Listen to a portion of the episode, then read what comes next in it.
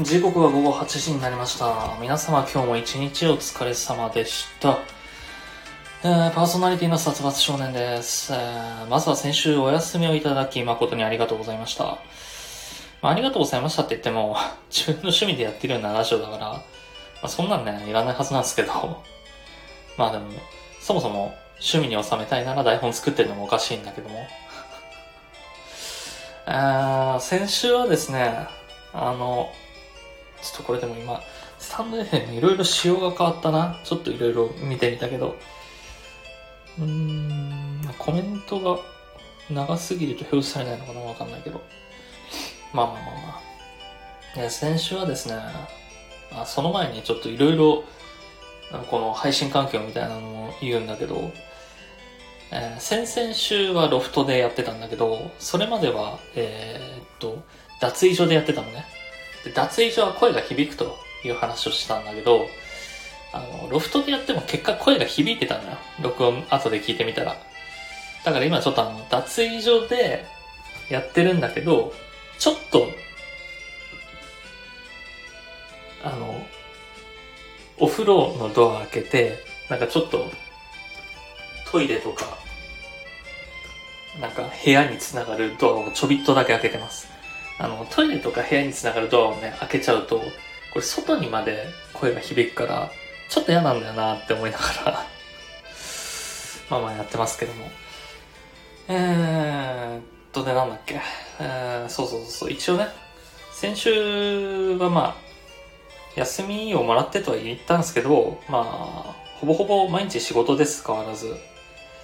一応ですね、あの、先週の休みは、あの、彼女の方がうちに来まして、まあ、一緒に過ごしたりしてましたけど、言ってもまあ一日ぐらいしかいなかったから、まあバーベキュー行ったりラーメン食いに行ったりしたけど、なんかね、特に話せるエピソードないんですよ、正直。そこにおいて。で、それ以外はもうほとんどゲームやってたんで、まあ話せるエピソードは特にないんですけど、っていうのもまあ、ほとんど仕事とゲームに追われてて、日常のなんか日々の生活がちょっとぼーっとしてて、脳みそ死んでるんですよ、今。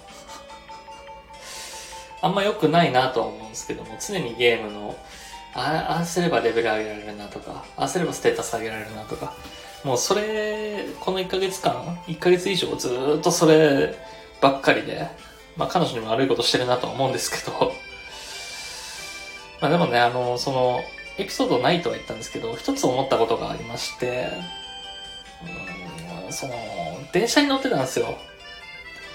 まあね、ちょっと今から話すこの話自体、その人の性格とか住んでる地域にもよるから、あんまり分かってもらえないかなとは思うんだけど、まあ、基本こっちの電車って、まあ、千葉とはいえ、遠く、東京につながる電車とかだったりするから、席の取り合いなんですよ、基本的には。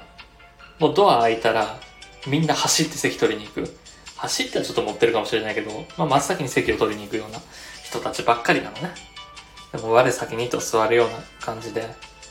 でも、そんな中、まあ、僕、彼女と電車に乗って、その彼女に席を譲ったんですよ。一席しか空いてなかったから。で、まあまあ、あの、40分ぐらい電車に乗る予定だったんだけど、まあ、別に俺は立っててもいいし、立ちながらなんか携帯いじってればいいやって思ってたから、まあ、座らせて、で、その正面に立って携帯いじってたんですけど、まあ、その携帯いじってる時に、あの、ツイッターでウニくんが画像で一言、大喜利やってまして、まあ、その、画像で一言に投稿しまくってたんですよ。まあ、彼女は、あの、目の前で座ってますよ。で、まあ、僕は立ってるから、携帯いじって、まあ、ツイッターで、その、リプ返したりとかしてて。そしたらですね、あのツイッターで、まあ、その、今、彼女とデートなうだけど、俺こんなことしてていいのかな、みたいなことも、まあ、つぶやいたんですよ。そしたら、あのだいぶ、女性陣から非難合々で、もっと彼女のこと見てあげろよ、みたいな。でも、これ、どう思います？あの、いろんな観点から言いたい面はあるんですけど、まずね、あの、僕個人的に、こういう、このコロナ禍というか、ご時世になる前からなんですけど、あの、座ってる人と立ってる人が会話してるのあんま好きじゃないんですよ。他人がやってるのを見てて。で、なんでかっていうと、まあ、遠くから見てたら別にいいかもしれないよ。だけど、その横に座ってる立場の人間だったら、なんか俺どいた方がいいのかな？いや、わ、なんか悪いな。いや、でも俺疲れてるし座ったいな、みたいな。でも、なんかまあ、本来思わなくてもいいことなんだろうけど、考えちゃうんですよね。まあ、その隣で座ってるやつが立ってるやつと話してると。なんか、別に全然悪くないのに、こっちが悪いことしてるな、みたいな気持ちになっちゃうから、まあ、自分がその立場になった時に、自分が立ってる座ってるペアにいざなった時に、その相方とちょっと絡みたくないんですよ、これは。なんで、まあこれは別に親でも友人でも恋人でも関係なくそうで、話してたくないんですよね。まあ、今のご時世だったらなおさらね、そんな話すのはちょっとあれじゃない？電車の中でなんか会話は控えるようにって言われてるぐらいだから、まあそれ守ってるやつの方が少ないけど、まあ本当にあの普段使ってる電車の感じとか、この性格の問題だから、わかる人にしか分かってもらえないとは思うんですけど、あとまあその、電車内でイチャつくのどうなのっていうのもありますよね。まあ僕自身どうでもいいんですよ。別に他人がイチャついてようがいいと思うし。ただまああまりにもその満員電車でぎゅうぎゅうに狭いのにわざわざ彼女のスペースを作る男とかはちょっとお前何やってんねんとか思うけど、まあ、その、なんていうのかな、その他人から恨まれ疎まれたくないとか、恨まれたくないというか、加害妄想強めな僕の考え方が良くないんでしょうけど、その後は単純にそんな年がら年中イチャついてるカップルなんて冷めるの早いやろっていう。いや、いくらね、遠距離とはいえ、なんかその、何もせずずっと見つめてるみたいな、外で見つめ合ったりとか、ちょっとね、もうそんな若くないんで僕も。もう追い先短いんだから、やりたいこといっぱいあって、今この時間、空き時間なら携帯いじるわとか、タイムライン見てないなとか思っちゃうんですよ、やっぱり。それは、まあまあ、個人、個人個人のね、優先順位もあるだろうから、まあまあ、それを許容してもらうしかないし、まあ俺もね、向こうのそれは、向こうが別にイチャイチャ知ってんだったら別にそれ自体は否定しないし、ただ、まあ、別に、まあその彼女に対しての否定ではないし、だ俺が否定されてるのがイラッとしただけだ、あの頃は。俺の勝手やろって。お前の、お前の恋愛観に俺は口出ししたことないぞと。まあ、まあそういうことですね、要するに。お前が別に年がら年中イチャついてるのは、うん、それはお前の好きにすればいいと思う。ただ、俺の好きにしてるこれに文句を言うなと。いうところなのかな、これは。まあね、その、自分の時間はね、自分の趣味はちゃんと持ってたいしね。まあ、とはいえね、それを差し引いても、最近ゲームに熱中しすぎてるので、まあ、もうちょっと彼女のことは大切にしなきゃなと思ってますよ。それはね。それはそれで。まあ、これはちょっと言い訳が大きかったと思うんだけど、ただちょっとね、そう思ったっていう話。あの、非難合々なことに関しては。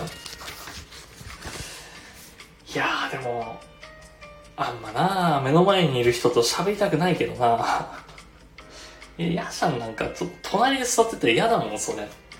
なんかここで座ってる俺悪者みたいじゃん、みたいな。それで、例えば、向かい側の席が全席空いてるとかだったら、また話は変わってくるよ。その隣に座ってるやつが反対側に行くなり、お前ら二人反対側に行くなりしろとよっていう話だし、まあちょこちょこ混み合ってる車内とかだったら、ね、別に、うん、いいんじゃないかな。で、まあ最終的に彼女も眠そうにしてながら寝てたし、で、寝てるんだったらもう、ね、あと30分も40分も電車乗ってるから、別に俺は携帯いじってればいいし、寝かしといてあげるのもいいかなと思うから、まあまあ、ね、その、その場の状況次第だけどね、それは。まあその彼女大事にしたいなとか言いつつも、ちょっとこき下ろすような話もあるんですけど、あの、まあ、彼女まだ学生の身なんで、でもってバイトもそんなにたくさんしてる方じゃないんですよ。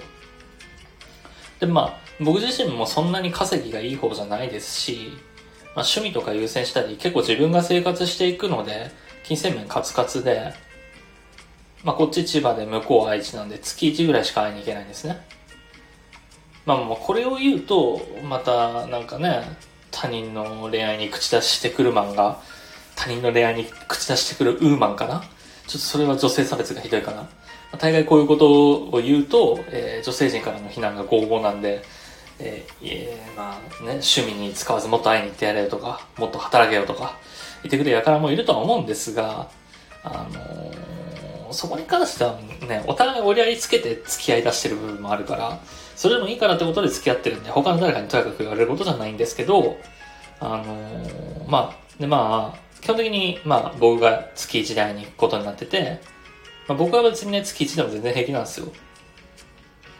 まあ、毎日ね、ちょっと電話してるし、まあ、声聞きたいと思った時は電話するしっていうことで。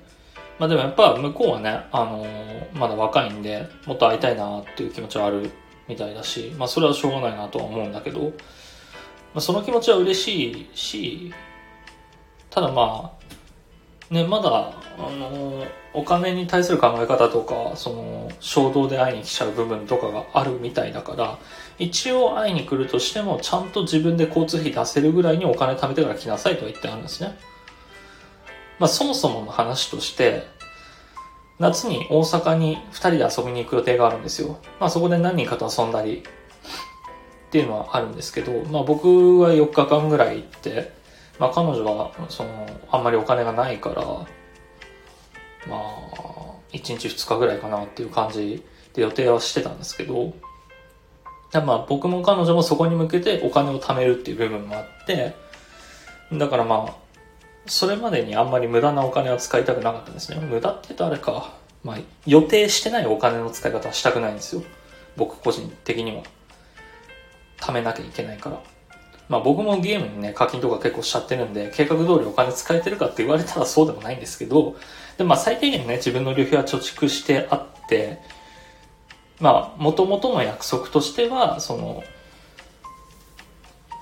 大阪俺行くけど、ついてきたいんだったら自分で旅費は出してねっていう約束をしてあるから、まあ本当はね、彼女の分も出して、まあ向こうで会った人たちの分まで食費とかも全額負担するぐらいの解消があればよかったんですけど、で、まあないですし、その点に関してはもう、俺はこういう人間だみたいな思考で人生生きてるんで、で、で、まあ、そうそうそう、話を戻すと、まあ仮にその、会いたくなって、はまあその大阪行く前に、もし俺に会いたいとか思って自分から会いに来るんだとしても、自分の分くらい自分で払えるようになってから来るように言ってる、言ってるんですよ。言ってたというか。で、行きは新幹線で来てたんですけど、まあ、いざ帰る時になって、夕方4時ぐらいですね。あの、東京駅まで送っりに来て、したらなんか在来線で帰るって言うんですよ。いやいやいや、今夕方の4時ですよ。在来線どれぐらいかかるの？ちょっと調べたら6時間かかると。いや、待てよと。6時間かかったら、今4時だから10時になるし、さすがに遅すぎるし、乗り換え5、6回あるし、そんな田舎娘が5、6回ある乗り換えなんて絶対間違えるし、下手したら間違えまくて終電なくなって帰れないのどうすんのって。って言ってたら、まあ、案の定新幹線代が厳しかったみたいだから、まあ、お金出すから新幹線で帰りなって返したんですけど、でまあ、ちょっとね、まあね、本当に、かっこ悪い話ですけど まあ、大阪でも今回みたいなことは絶対できないんで、なんか、急にね、お金出すとか、さすがにできないから、まあ、もう一度念押しで、交通費、宿泊費自分で用意しなさいと。まあ、食費ぐらいだったら負担するからと。で、できないなら大阪行くの我慢しなさいって言ったんですよ。まあね、まだまだ若い乙女に求めるのはちょっと過酷な話だと思いますし、実際問題は俺もそこまでカツカツではないですよ、多分。ちゃんと予算組んでないかわかんないけど。ただ、ただね、この大阪に行く時もこんな感じで格好つけて、彼女とか若い子たちにおごり出したら、マジで死活問題になるんですよ。あの、ここ1年ぐらい、それでじりじりじりじり貯金が減ってきて、今結構ピンチはピンチなんですね。もうそろそろ立て直さないとやばいなっていうぐらいのピンチさではあるの。また貯蓄しないとな、なんかあった時のためにお金ないと困るなと思ってるんで。まあ実際にね、具体的にいくらぐらいとかは言えないですけど、どんどんどんどん減ってる一方なんで、この半年というか1年か、まあいいよ出すよみたいなことをやってて。で、まあ、あと、強いて言うなら、今の俺の気持ち的に、最近そこまで絡みがなくなった大阪勢の子たちにカッコつけるぐらいだったら、ゲームに課金したいっていう気持ちもある。のはある。申し訳ないけど。冷静に考えてみた。ちょっと。で、まあまあ、そういう風に彼女に言ったから、多分ね、彼女は大阪に行かないことになりますね。結構厳しいみたいなんで。自分の交通費、宿泊費出せないっぽいんで。で、そうなった時になおさら、ちょっと冷静に考えてみたところ、4連休は取ったんですよ、8月に。4連休取ったんですけど、冷静に考えてみて、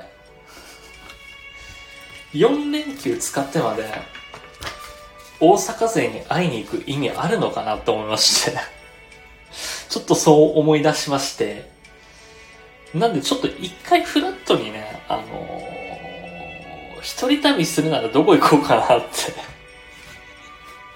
て なんか、うん、大阪生に会いに行く。そこまで、だって、会いたいかな、俺。だって会うとしても、もう絡みなくなった人が多いし、絡みある人でも別に、そこまで会いたいよくないし、まあ、その彼女と大阪でデートする、その彼女込みで4、5人で会うとかはすごい楽しそうだなと思ったけど、もう何人か会ったことある人たちだし、今絡みがある人はほとんど会ったことある人だし、逆に今絡みがない人と初対面で無理して会う必要はあるのかと。思いまして。なんで、ということで、ちょっと今週はですね、えー皆様から、えー、メールテーマ、殺伐は4連休どこに出かけるべきかを募集したいと思います。何でもいいのでお待ちしております。スタンド FM のレター機能を使って、えー、いただいて生メールを募集しています。えー、殺伐は8月の4連休どこに行くべきなのかどこに出かけるべきなのか千葉からいろいろね、考えたんですよ。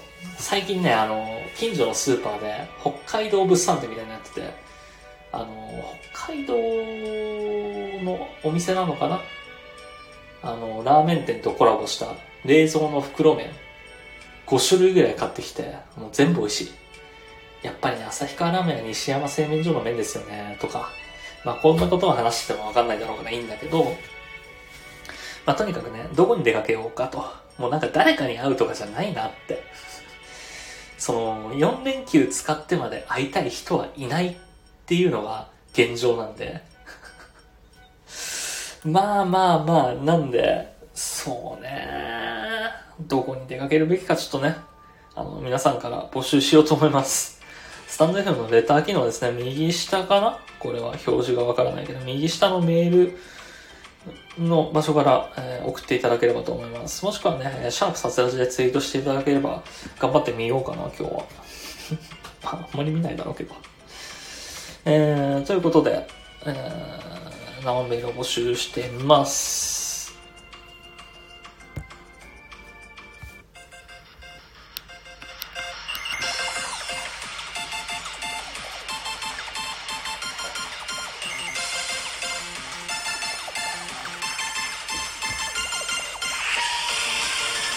伐少年の下手くそなラジオ。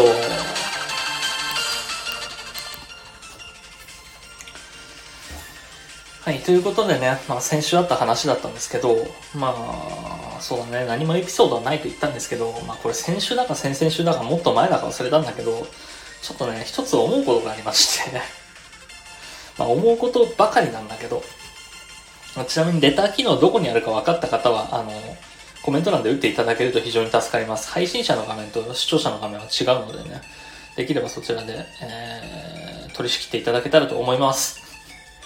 リスナー任せ。あの、この間ですね、スタンド FM を仕事中にちょっと開いてたんですよ。で、開いたら、あの、トップに今配信してる人が映るじゃないですか。多分、えっ、と、配信始めた順に映るから、たった今始めた人が一番上に映ってくると思うんだけど、そこにですね、見たことある名前の人がいたんですね。あのー、某深夜ラジオで、僕がよく聞いてる深夜の芸人さんのラジオで、よく読まれてる方。あ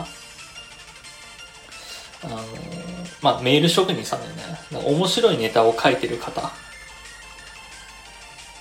まあ、なんだろうな。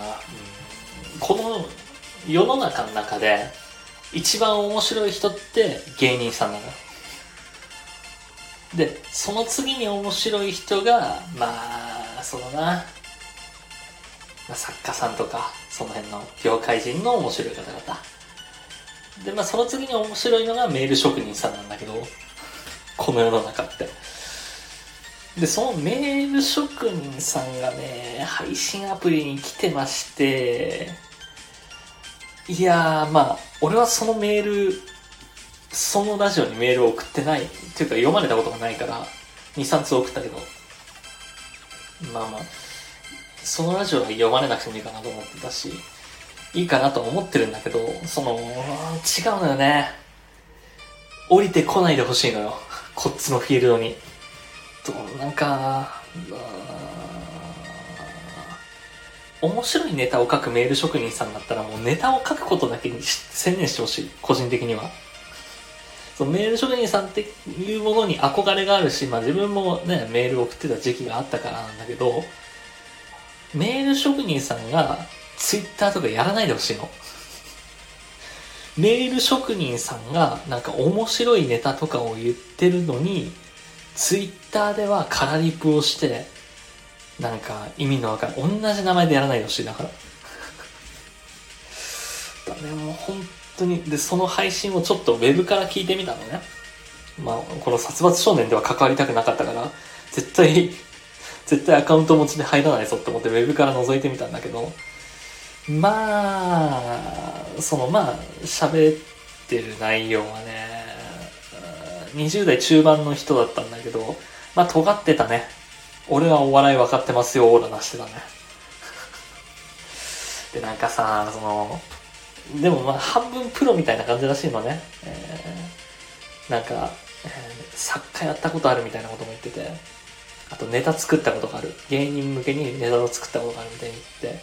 でもそれってさ、どこまでかわからないじゃん例えばよ、例えばなんだろうな。うん例えば、なんか小学生の理科の授業とかで、なんかそういうロボットのキットを、箱で渡されるロボットのキットでロボット作ったりとかあったじゃない？そういう授業もあったと思うんだけど、あとまあ、ハンダ付けとかあったじゃない？で、そういうのやっただけで、僕はロボット作りましたよって、言ってるようなやつの可能性も大いにあるわけじゃん？それって。俺ネタ書いたことあるよって。だったら俺だってこのラジオのジングルで、まあ、パクリだけどネタ書いたし、フォーマットはパクリだけど。だからね、わかんないよね。どこまで真に受けていいかわかんないし、しかもなんか話してる内容が、俺はテレビのお笑い分かってるから、みたいな話とかをしてて、いや、尖ってるなって思って。やめてほしいなって。こういうの話さないでほしいなって。すごい思った。でも実際になんか、その人フォロワーいくつぐらいだっけな？ちょっと今見てみよう。ちょっと待ってね。あ、フォロワー9640人ぐらいいますね。で、フォローが、えー、560ぐらいですね。なんですけど、あのーなんかね、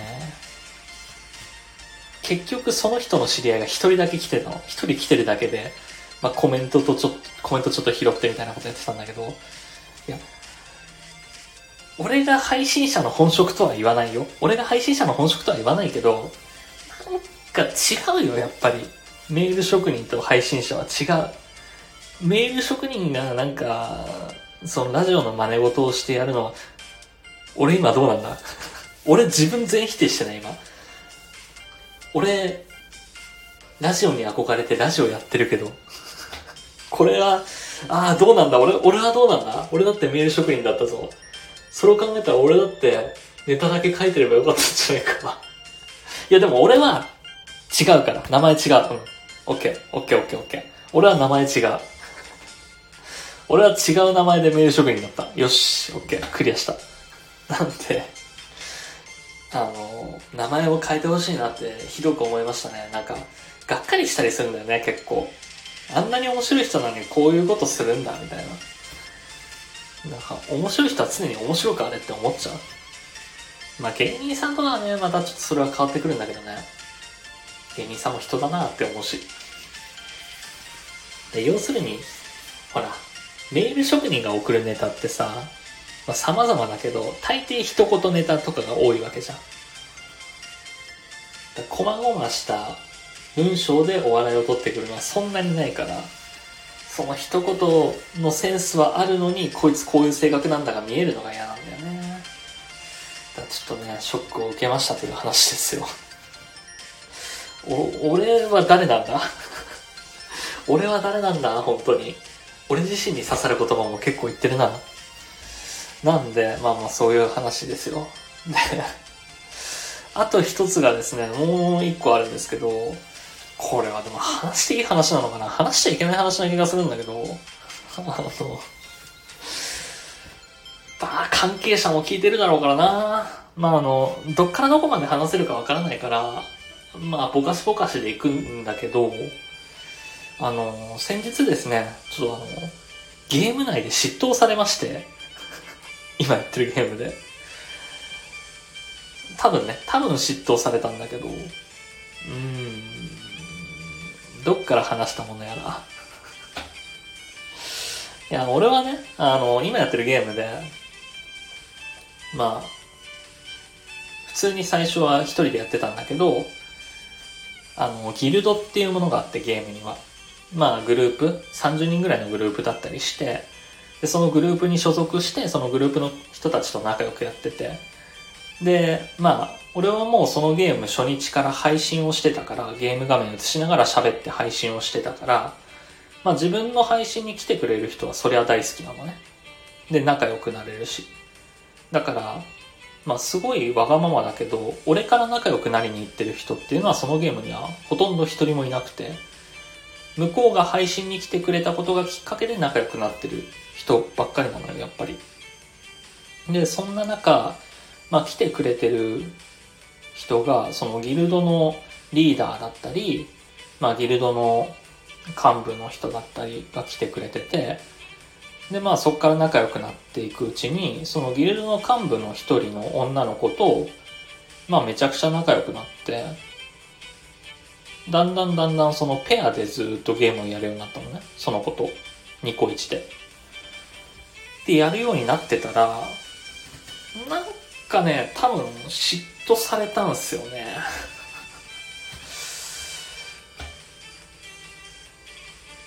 なんか、一人の人がギルド辞めちゃって、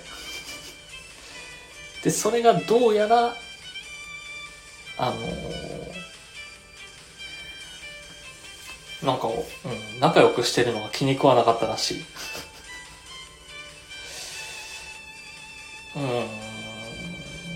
言い分はいろいろあるんだろうけど、で、結局、なんかその、めちゃくちゃ空肉をしてたのよ、その人が。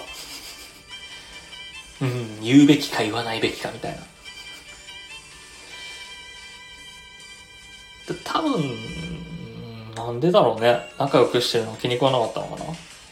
まあ、その子が言うには、その仲良くしてる子が言うには、まあゲーム内のスクショみたいのを撮ったりしてあげてたんだけど、結構いろんなツイートにいいねをしてくる人なんだけど、俺とツーショットのツイツイートには絶対いいねをしてこないんだよねって言うてて、あー、嫉妬かなと。それ以外ちょっと考えられんのよななんかこうなるとうぬぼれみたいにも聞こえるかもしれないけど、で、まあこれどこまで話せるかな。もうちょっと詳しい話は知ってんだけど、あんま話さない方がいいかなこれは。関係者も聞いて、まあ、でもな、自分の話だしな、好き勝手言ってもいいだろうな、もう。いや、いいのかな。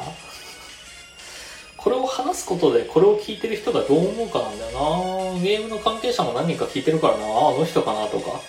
へえ、そんなことがあったんだって思われるのもなんかあれだしな。どうしたのかないや、これを話すことによって、えー、っと、それ内緒だって言ったじゃないっていうことで怒られるかもしれないし。いや、でも俺がね、一つ言いたいのは、そのゲームで仲良くしてる女の子いるけど、男か女かわかんねえじゃん、正直。これを言ったらあれだけど。これを言っちゃったらあれだけど。俺は別に男だからとか女だからとかで見るつもりはないよ。だって、ネカマなんて世に溢れてるじゃん。で、別にその子の声聞いたことあるわけでもなし、その子の顔見たことあるわけでもないんだから、中身が男か女かなんてわかんないじゃん。ただ、その、生活してる時間帯的に夜起きたりして、一緒に組んでれば、あのー、経験値にボーナスが入ったりもするんですよ。なんで、まあ、組むことでメリットがあるから組んでるんだけど、で、また、3人以上で組むこともあるし、まあ、3人以上で組むと、またちょっと気使うねとかもあるから、なかなか難しいんだけど、まあそんなこんなで、ね、気づいたら なんかギルドでごたごた起きてましたけどね。うん。まあ、なんか、別に、うん、そうやって抜けていくのはいいんだけど、それで変な噂流されたら嫌だなとは思ってるんですよ。その、カラリプをしていなくなるような方だったから、なんか、新たにね、その人が言ったギルドで、いや、殺伐とあいつ付き合ってるんだぜとか、あいつらマジでイチャコラしやがってとか、イチャコラしてないし、別にね、時間帯合うのが男のアバターのキャラの人だったらその人と組んでただろうし、そもそも、その人が俺の配信に来てくれたから仲良くなったんであって、じゃあ、なんかそんな、ね、人と仲良くなりたいならあなたも配信してればよかったじゃないとかいう話にもなってくるから、逆にあなたは僕の配信には来てくれなかったでしょとか になっちゃうから、それは、俺が配信してた上でのメリットだっただけじゃん。というかね、まあ、この話もわかる人にはわかるだろうけど、わかんない人にはわかんないだろうな。とりあえずね、この間ツイートしたんですけど、カラリプは本当に良くないと思う。カラリプ、ツイッターでカラリプしてる人いたらやめな、今すぐ。いや、俺もあるかもしれない、自分がカラリプしてること。でも、なんかカラリプ見ててひどく思ったのが、あ、この人、なんか愚痴を話せる相手がいないんだなって思って。俺は結構弱音を吐くタイプの人間だから、一つの界隈に2、3人愚痴を吐ける相手はいます。賞味。なんか、弱い自分を見せるのを怖がってるのかね、そういう人たちは。いや、でも、ツイッターで見せてるからな、カラリプで。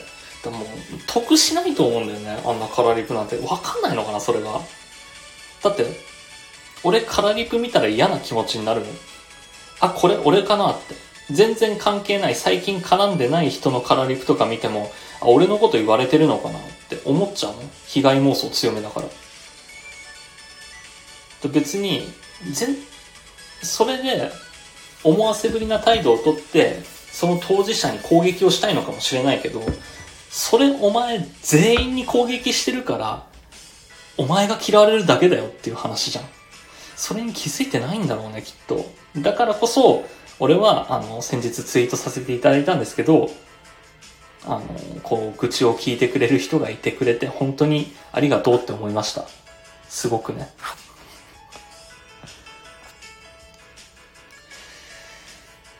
おかげさまですよ、皆様の。さてさて、お便り届いてるので読んでいきましょうね。だいぶ長くなっちゃったな。えー、ラジオネームメンヘラシルバーさんよりいただきました。殺伐少年さん殺伐はいつも楽しく聞いています。今日3月15日は最高の日。殺伐少年さんの人生の中で最高な思い出とは何ですか？こちらですね、3月13日に届いたお便りですね。最高か。最高な思い出ね。人生においての最高な思い出か。なんだろう。うまあ楽しい時は最高だって思うけど。なんだろうな。まあ美味しいもの食べた時はすごい最高だなとは思うね。やっぱ美味しいもの食べた時じゃない？最高だと思う時って。食に対するこだわり強いのかもね。まあ特にラーメンとか。ね、先々週はそれで泣き出したし、俺は？ラーメン食べて。泣いてたし。だまあ人間の三大欲求的なので言うと、食欲、性欲、睡眠欲だよな。あ食欲かな深く味わって食べれるし、睡眠なんてもう寝ちゃえば寝てる間の記憶なんてないし、性欲なんて、ね、男は一瞬で終わるし、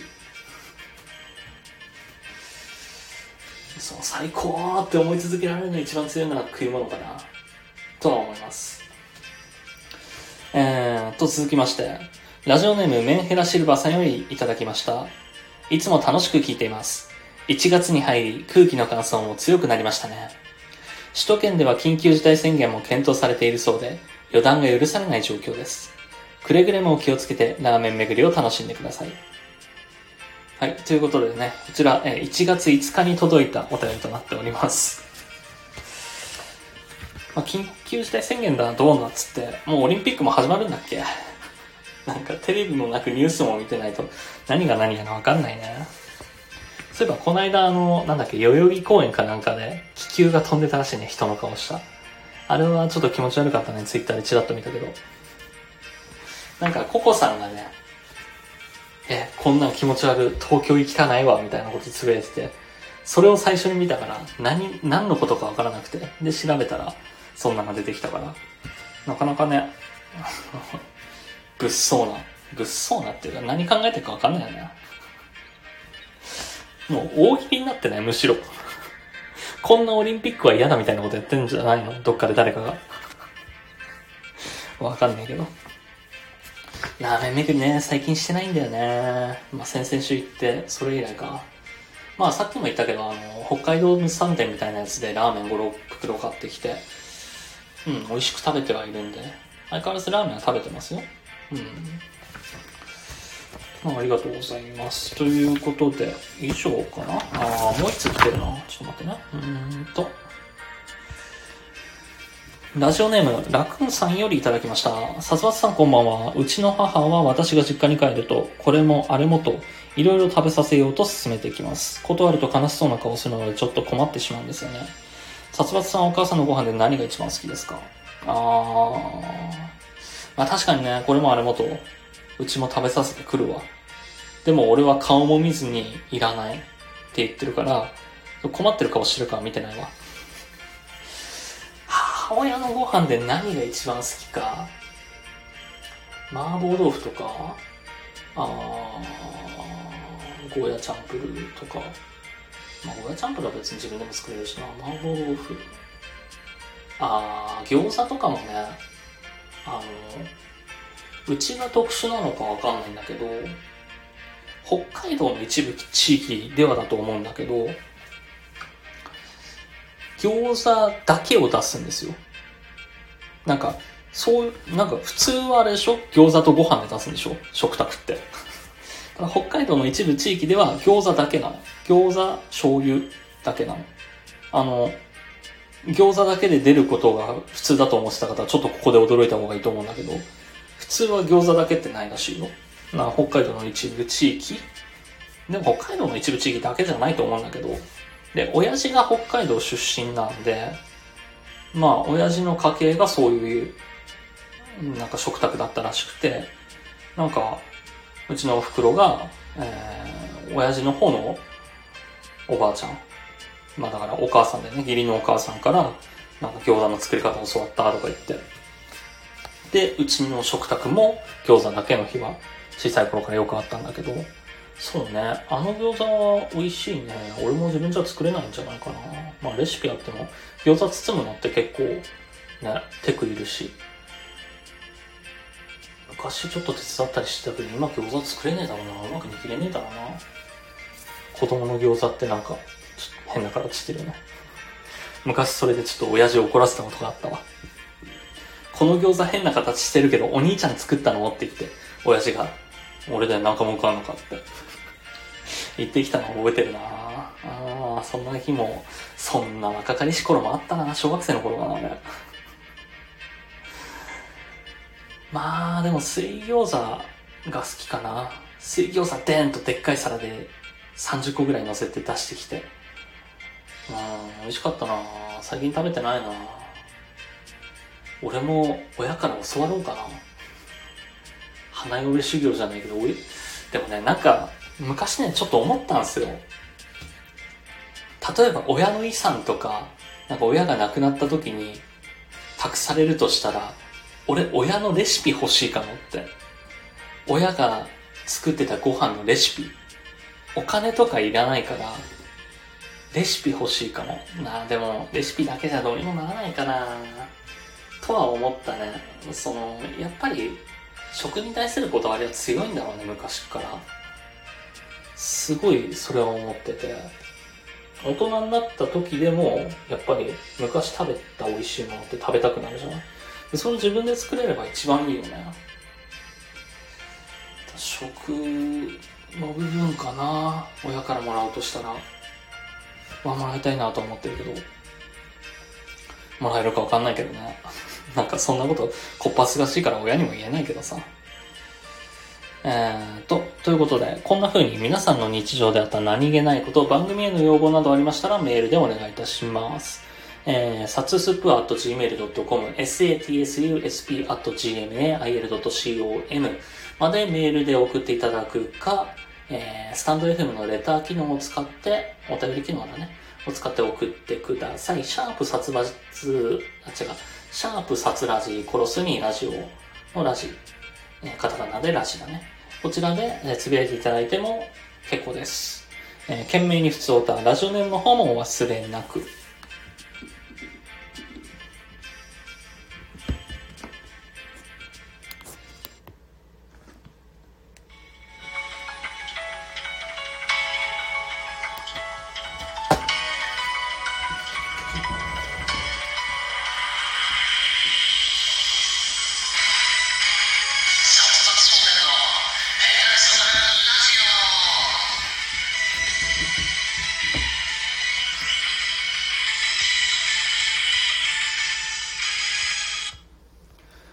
続いてはこちらのコーナ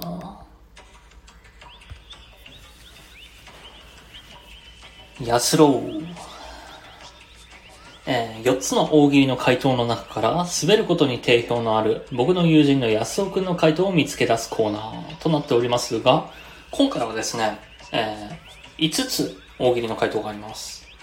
まあまあ、例題は案の定、えー、案の定というか、いつものごとく2つ、1つずつあるんですけど、それとは別に、えー、回答が5つありますので、えー、それらを面白い順に並べていただいて、えー、まあ、一番つまらない回答がその回答だと思うので、そちらを当てていただくコーナーとなっております。えー、今回の大喜利のお題はこちらですね。人気ゲーム月光彫刻士、そのゲームに似たクソつまらないゲームのタイトルとは？です。こちらですね。まず例として僕の回答とヤゾグの回答を一つずつ発表していきますね。えー、まず僕の回答からです。人気ゲーム月光彫刻士、そのゲームに似たクソつまらないゲームのタイトルとは？結構宝刀太い。えー、続いて安尾くんの回答です。人気ゲーム月光彫刻士、そのゲームに似たクソつまらないゲームのタイトルとは？冒険者なのに彫刻士スキルがチートすぎて世界一強くなっちゃった？ですね。この例題はあんまり意味がない例題ですね、正直。あの、趣旨を捉えてないんですよ、安尾くんのこの例題は。月光彫刻師っていうワードにどれだけ寄せる寄せるかっていう回答なのに、よくわからない回答をしてきてるので、まあまああの、今から発表する5つの回答は全部月光彫刻師に近いワードに上がっておりますので、その中から安尾くんの回答を見つけてください、皆さんで。まあ面白い順に並べていただければなと思いますよ。ということで早速、一つ目の回答からですね。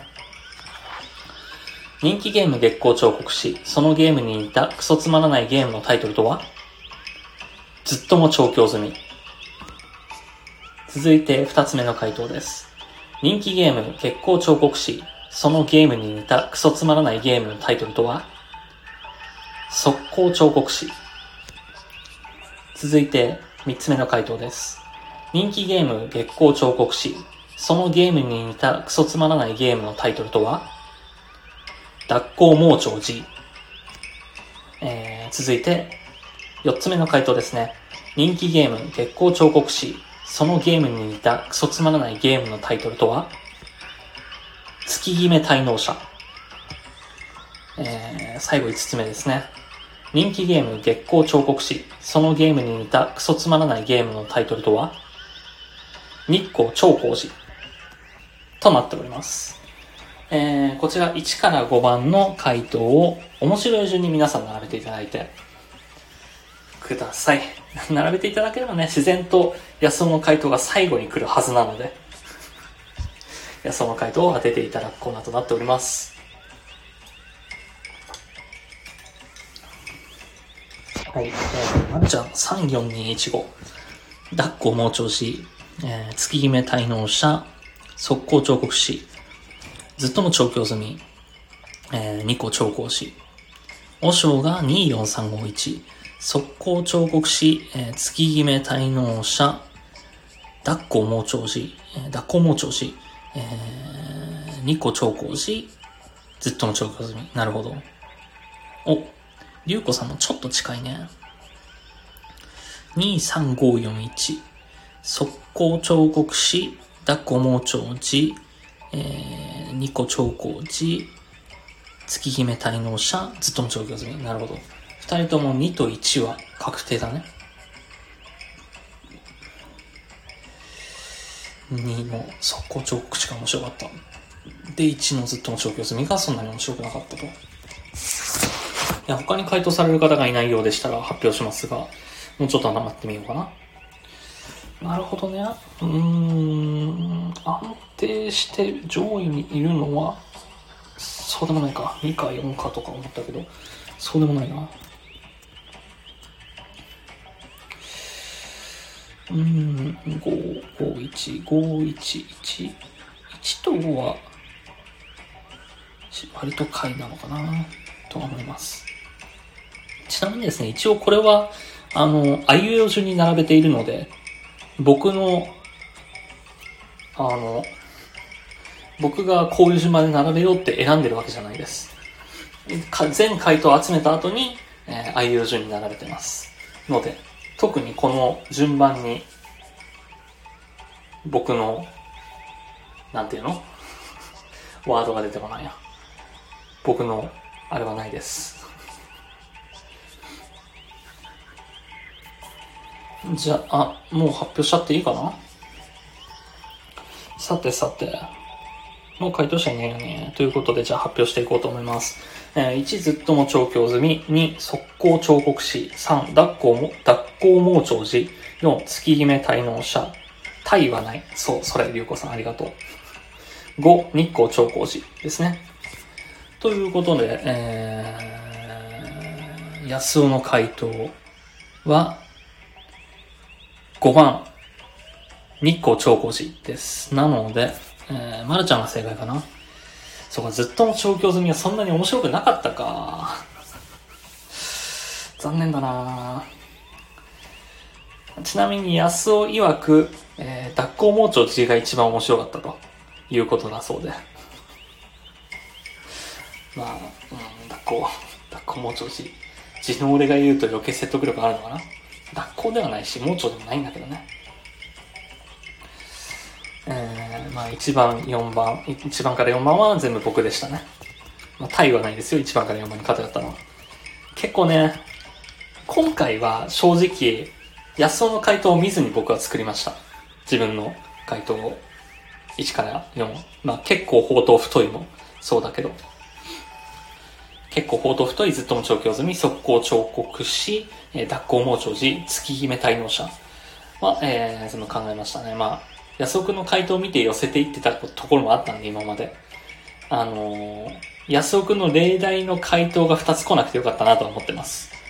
冒険者なのに彫刻師スキルがチートすぎて世界一強くなっちゃったみたいな、あのー、うん。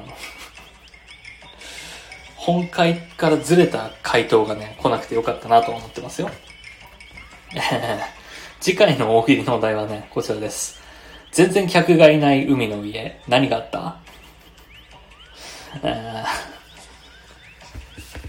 もう考えるのめんどくさくなってるな、俺もこの大喜利のコーナーの大喜利。えーちなみにこのコーナーではですね、皆さんからも大喜利の回答を募集しております。大喜利のお題も募集しておりますよ。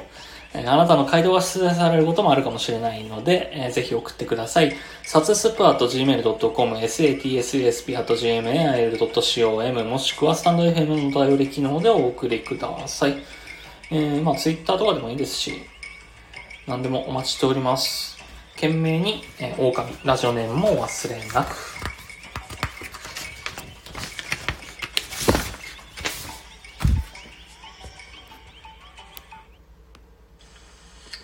どうも、殺伐少年です。その宮友ですジングルです。よろしくお願いします。いきなりなんだけどうちのおかんがね好きな食べ物があるらしいけどね、その名前をちょっと忘れたらしくてね。あ？好きな食べ物の名前忘れてもうたよ、うん。どうなってんねんそら。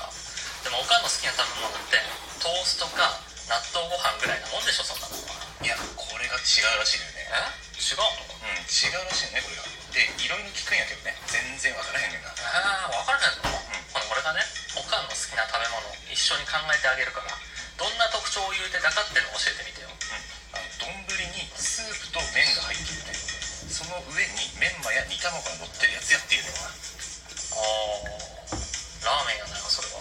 その特徴はもう完全にラーメンやな。あーラーメンな。普通分かったんやこんなもん。いやちょっとわからへんねんな。何が分からへんのよ。いや俺もラーメンやと思ってるけどね。そうだろ？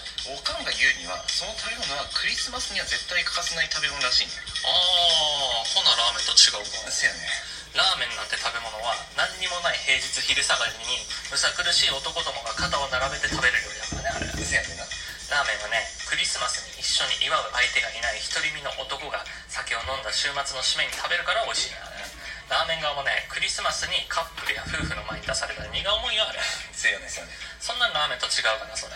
ほなもうちょっと詳しく教えてくれる？うんあのお店で食べるときは食券で買ってカウンターに出すらしいねんな。ラーメンやないかい。うんコロナ禍前から食券で出して極力店員さんとお客さんの会話がなかったことで適度なソーシャルディスタンスが取れてたって話題になったんだから。でも俺はねあれはコミュ障で面倒くさがりなラーメン屋が最初に導入した制度だと睨んでるの。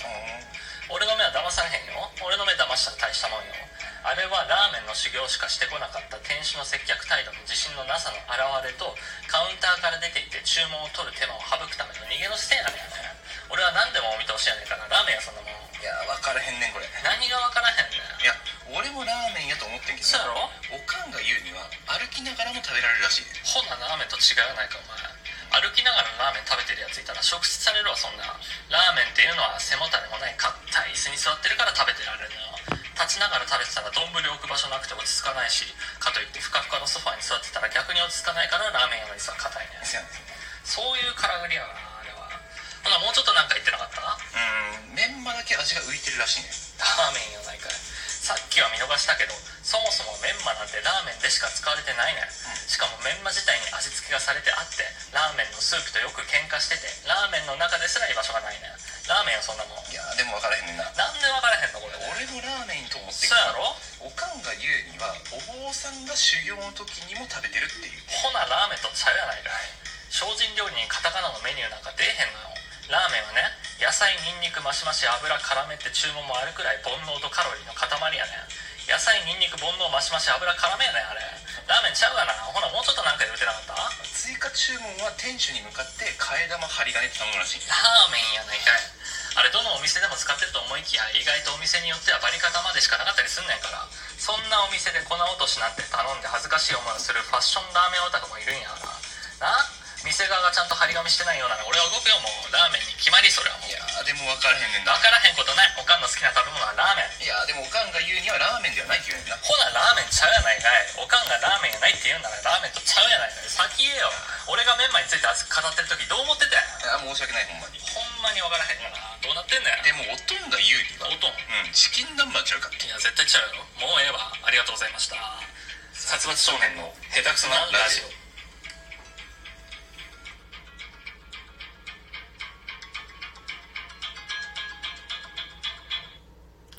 続いてはこちらのコーナー。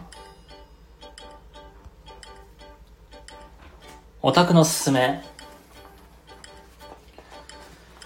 えーこのコーナーではオタク気質な僕が、えー皆様からいただいたおすすめのコンテンツや、えー人、なんだ？歌とか、アニメとか漫画とか、何でもいいから、コンテンツを紹介してもらうコーナーですね。まあ、もしくは僕が好きなコンテンツを紹介するコーナーとなっております。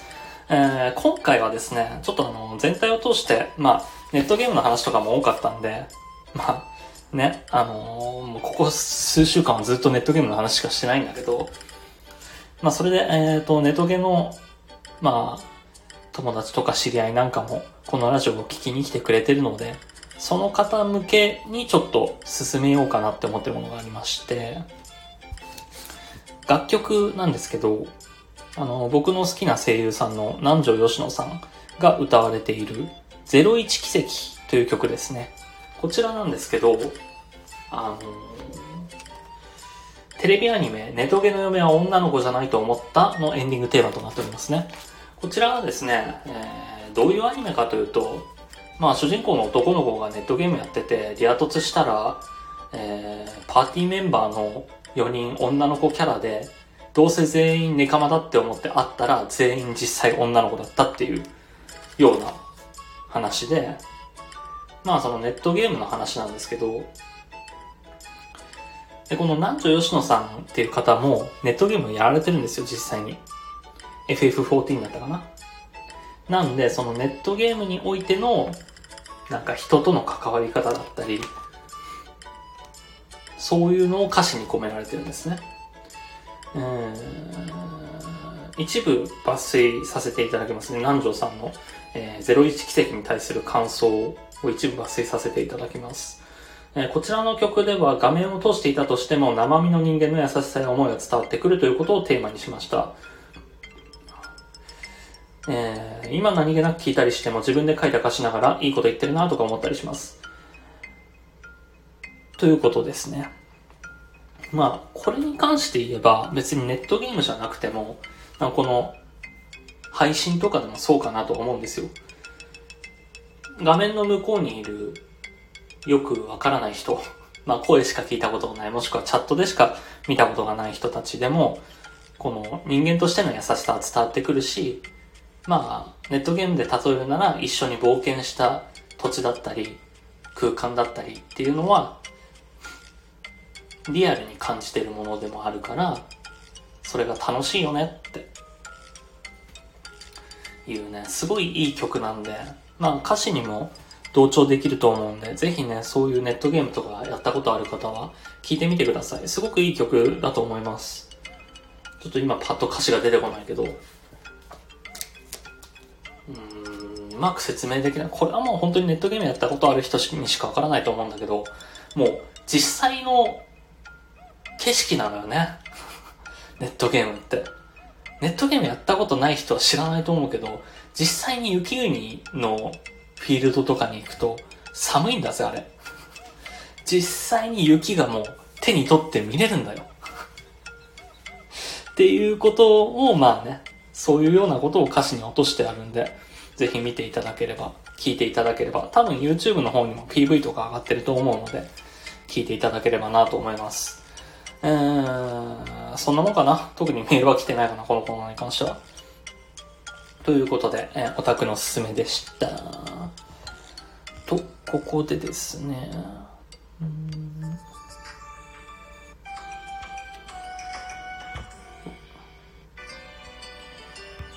ここらでですね、ちょっとあの、久々に まあ、一週間ラジオお休みしてたのもあったし、最近やってないコーナーとかもあるんで、ちょっと一回整理しようと思いまして、コーナー説明をさせていただこうと思います。えー、コーナー説明ですね。まず一つ目、さっきもやりました。安郎。4個ある大喜利の回答の中に一つだけ、えー、紛れた、滑り人、滑り狼、安尾くんの回答があるので、どれかを当てるリスナー参加型のコーナーとなっております。まあこれはね、僕と安尾が楽しんでるだけのコーナーでもあるんで、まあ、だとしても、あの、大喜利のお題だったり、大喜利の回答だったりは皆様からの募集してるので、ぜひ送っていただければなと思います。えー、続きまして、クソリプ裁判。一回しかやってないな、このコーナー。相互 FF 内、ツイッターの相互 FF 内の中から気になる矛盾ツイートを無差別にやり玉に上げて論破するコーナーですね。これね、ちょっとね、考えたの。さっきのあの、カラリプに関して。カラリプを取り上げて、それをやり玉に上げようかなとも思ったんだけど、なんか別にそんな、やり玉にあげるまでもねし、カラリプごとき。あと一つ思ったのが、なんかこれ論破しようって思っても、ちょっとなんか、いじめみたいになっちゃうのも良くないなと。だって、大の大人の俺がさ、高校生の可愛らしいツイートを、これこの間のツイートと矛盾してるって言ってたって、そんな大したことないじゃん。なんでまあ、主目的としては結構おじさんのツイートはありますね。俺より強い人のツイートをやり玉にとって、えー、矛盾を叩き上げていくっていうコーナーではあるんで、まあ、あの、僕より強い人は油断せずに足元を救われぬように、えー、ツイートには気をつけてくださいね。えー、続きまして、供養メールのコーナー。えー、大昔の黒歴史を掘り出したり、メールの作り方を享受するコーナーですね。僕のメール職人時代の、これ、あれじゃない？さっき俺が攻撃してた相手になるんじゃないの？自分がメール職人であることをなんかさも優れてるかのように言ってるコーナーになるけど、まあまあ、えー、大昔の黒歴史を掘り出したりします。どういう、こういうメールは読まれないよとか、こういうメール読まれましたよみたいなコーナーですね。まあなんかその、こういうラジオにこういうメールを送りたいんですけどとか、もしあれば、そういうの、質問とかもお答えしますので、まあそういう人はいないかな、ここには。ぜひぜひメール送ってきていただければなと思います。えー、続きまして、怨恨のコーナーですね。みんなの怨恨をメンヤン最古の殺伐少年が共に恨むことで少しでも浄化しようというコーナーとなっております。これがですね、えー、まあ、こうこうこういう人を恨んでますとか、こうこうこういうことされましたとか、そういうことを書いていただければ、怨恨のコーナーで読む、読むと思います。えー、こちらはとりあえず数を送っていただければなと思いますよ。えー、最後、オタクのおすすめ。これさっきやりましたね。リスナーの皆様、リスナーの皆様から好きなコンテンツを送ってきてもらったり、サズバツが好きなものを語りまくるダイレクトマーケティングコーナーとなっておりますね。まあまあまあまあ、これおすすめなんですけど、これ見てくださいとか、見てくださいとか、聞いてくださいとか、やってみてくださいとか、そういうのでも結構です。食べてくださいとかでもいいですし。例えば最近コンビニスイーツでこういうのあったんですけど、食べてみてくださいとかだったら普通に食べるし。まああのー、強いて言うのはハードル低いものの方が助かりますね。なんかあまりにも高額なものだとか、なんかあまりにも興味ないものだとか、今日、あの、話してて分かったと思うけど、食に関してはすごい興味があるので、なんか、取り寄せて食べるものとかでも全然いいと思いますよ。あまりに高額だと買えないですけど。お店とかね、行きたいと思いますよ。えー、これらすべてのお便りどこに送ればいいのということですが、えっ、ー、と、まあ、こちらのスタンド FM のレター機能を使って送っていただいてもいいですし、あ、一応そのラジオネームみたいなのも書いてほしいな。あとはコーナー、このコーナーに送りますみたいなのも書いてほしいです。えー、ですし、あとはメールでも募集しておりますね。なんかメールアドレスバレるから怖いよとか、思うかもしれないですけど、全然気にせず送ってきていただければなと思います。別にそこから個人情報を特定したりとかしないんで、これを楽しくやってるので僕は。この楽し、楽しくやってる場を自ら壊しに行くような真似はしないので、えー、メールですね。サツスプ at gmail.com、satsusp at gmail.cm ちょっと大丈夫今の？なんかね、頭ぼーっとしてきてるね。サツス、サツスパ .gmail.com ですね。satsusp.gmail.com となっております。まあ、聞き逃した方は、左上の方にも、この背景の左上の方にも書かれてるので、ぜひ、えー送っていただければなと思います。ツイッターで、シャープサツラジ、えー殺すという漢字に、ラジ、カタカナで、つぶやいていただいても、後々拾うとは思うので、ちゃんと見てるので、えー、つぶやいていただければなと思います。こんなところかな。ということで、えー本日のテーマメールがいくつか届いてるので、そちら見ていこうと思いますよ。本日のメールテーマですね。殺伐は8月の4連休どこに出かけるべきかです。こちら、えー、一つ目。ラジオネームなしですね。えー、匿名希望さんからいただきました。日本地図にダーツ投げて刺さった場所に行く。まずダーツがないし、あったとしても、まず太平洋とか日本海とかに刺さるでしょうね。どうやって用意するの？そのダーツトマトは。面白そうではあるけどな。実際どうなんだろうな。どこまで行けるんだろうな。まあお金もそんなにあるわけじゃないけど、北海道とか、沖縄はそんなに急が起きないな。北海道とか九州っていくらぐらいで行けるんだろうな。飛行機使えばすぐか。まあ、宿泊費とかもあるしな。美味しいもの食べたいとは思いますけどね。えー続きまして、ラジオネーム匿名希望さんからですね、こちらもいちごミルク製ですね。えー、ちょっとよくわからないんですけど、まあ、よくわからない土地名を送って来られる方は、生き方とかも書いてほしいですね。はい、続きまして、最後、ラジオネーム、ゆきおさんからいただきました。いっそのことどこにも行かずに実家でダラダラする。実家でダラダラするぐらいだったら自分の家でダラダラします。いやー、まあまあまあまあ、そんな感じですかね。まあ、実家でダラダラな。実家ね、あんまり居心地よくないんですよ。なんでかっていうと、Wi-Fi に弱いんです、実家。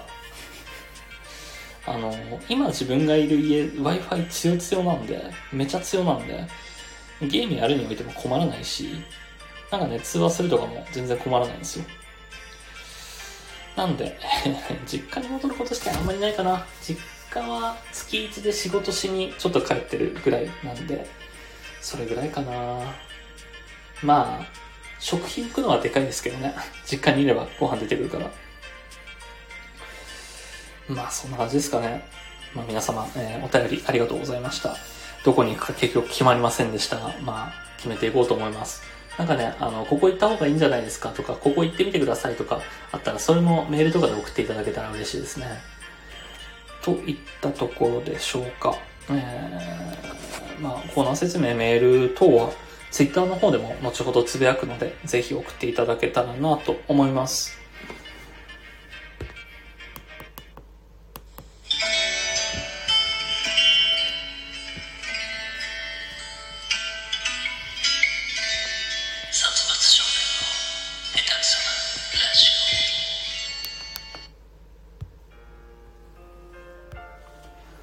はい、えー、何べも言うようで申し訳ないですが、台本に書いてあるので読み上げさせていただきますね。番組では皆様からのお便りをお待ちしております。各コーナー宛てのメールはもちろん番組への要望や感想、日常の何気ないこと何でも構いません。スタンド FM のレター機能をご利用いただくか、ハッシュタグ、シャープサツラジでツイート、もしくはサツスプラット .gmail.com までメールでお願いいたします。ということで、さらっと言わせていただきましたけど、ここだけは噛まずに言えてよかったね、と思います。ちょっとね、今日どうしようかな。この辺でスクショ撮ろうかな。後でツイッターに上げるようとして、ね、いくつか、うん、スクショを撮りつつですね、やっていこうと思います。まあ、全体的にネトゲの話、相変わらずネトゲの話だったり、食の話が多かったかな、今日は。うん。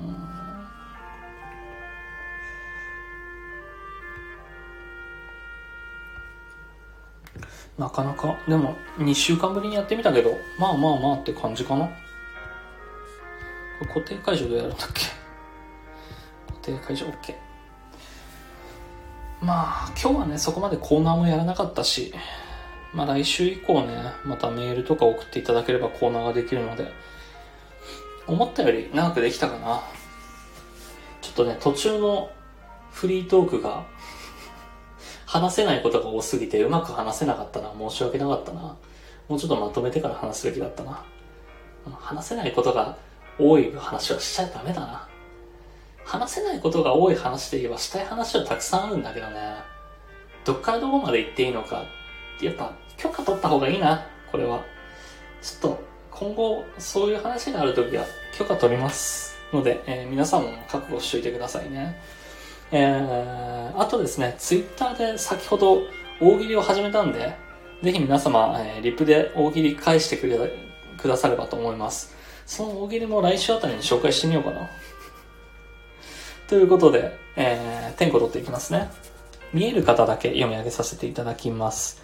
えー、おしょう来てくれてありがとう。まるちゃん来てくれてありがとう。りゅうこさん来てくれてありがとう。うにくん来てくれてありがとう。ということで、以上4名の方、それ以外に4名聞いていらっしゃるみたいなので、えー聞いてくれてありがとうございました。ということで以上ですね。えーまた来週お会いしましょう。生きろー。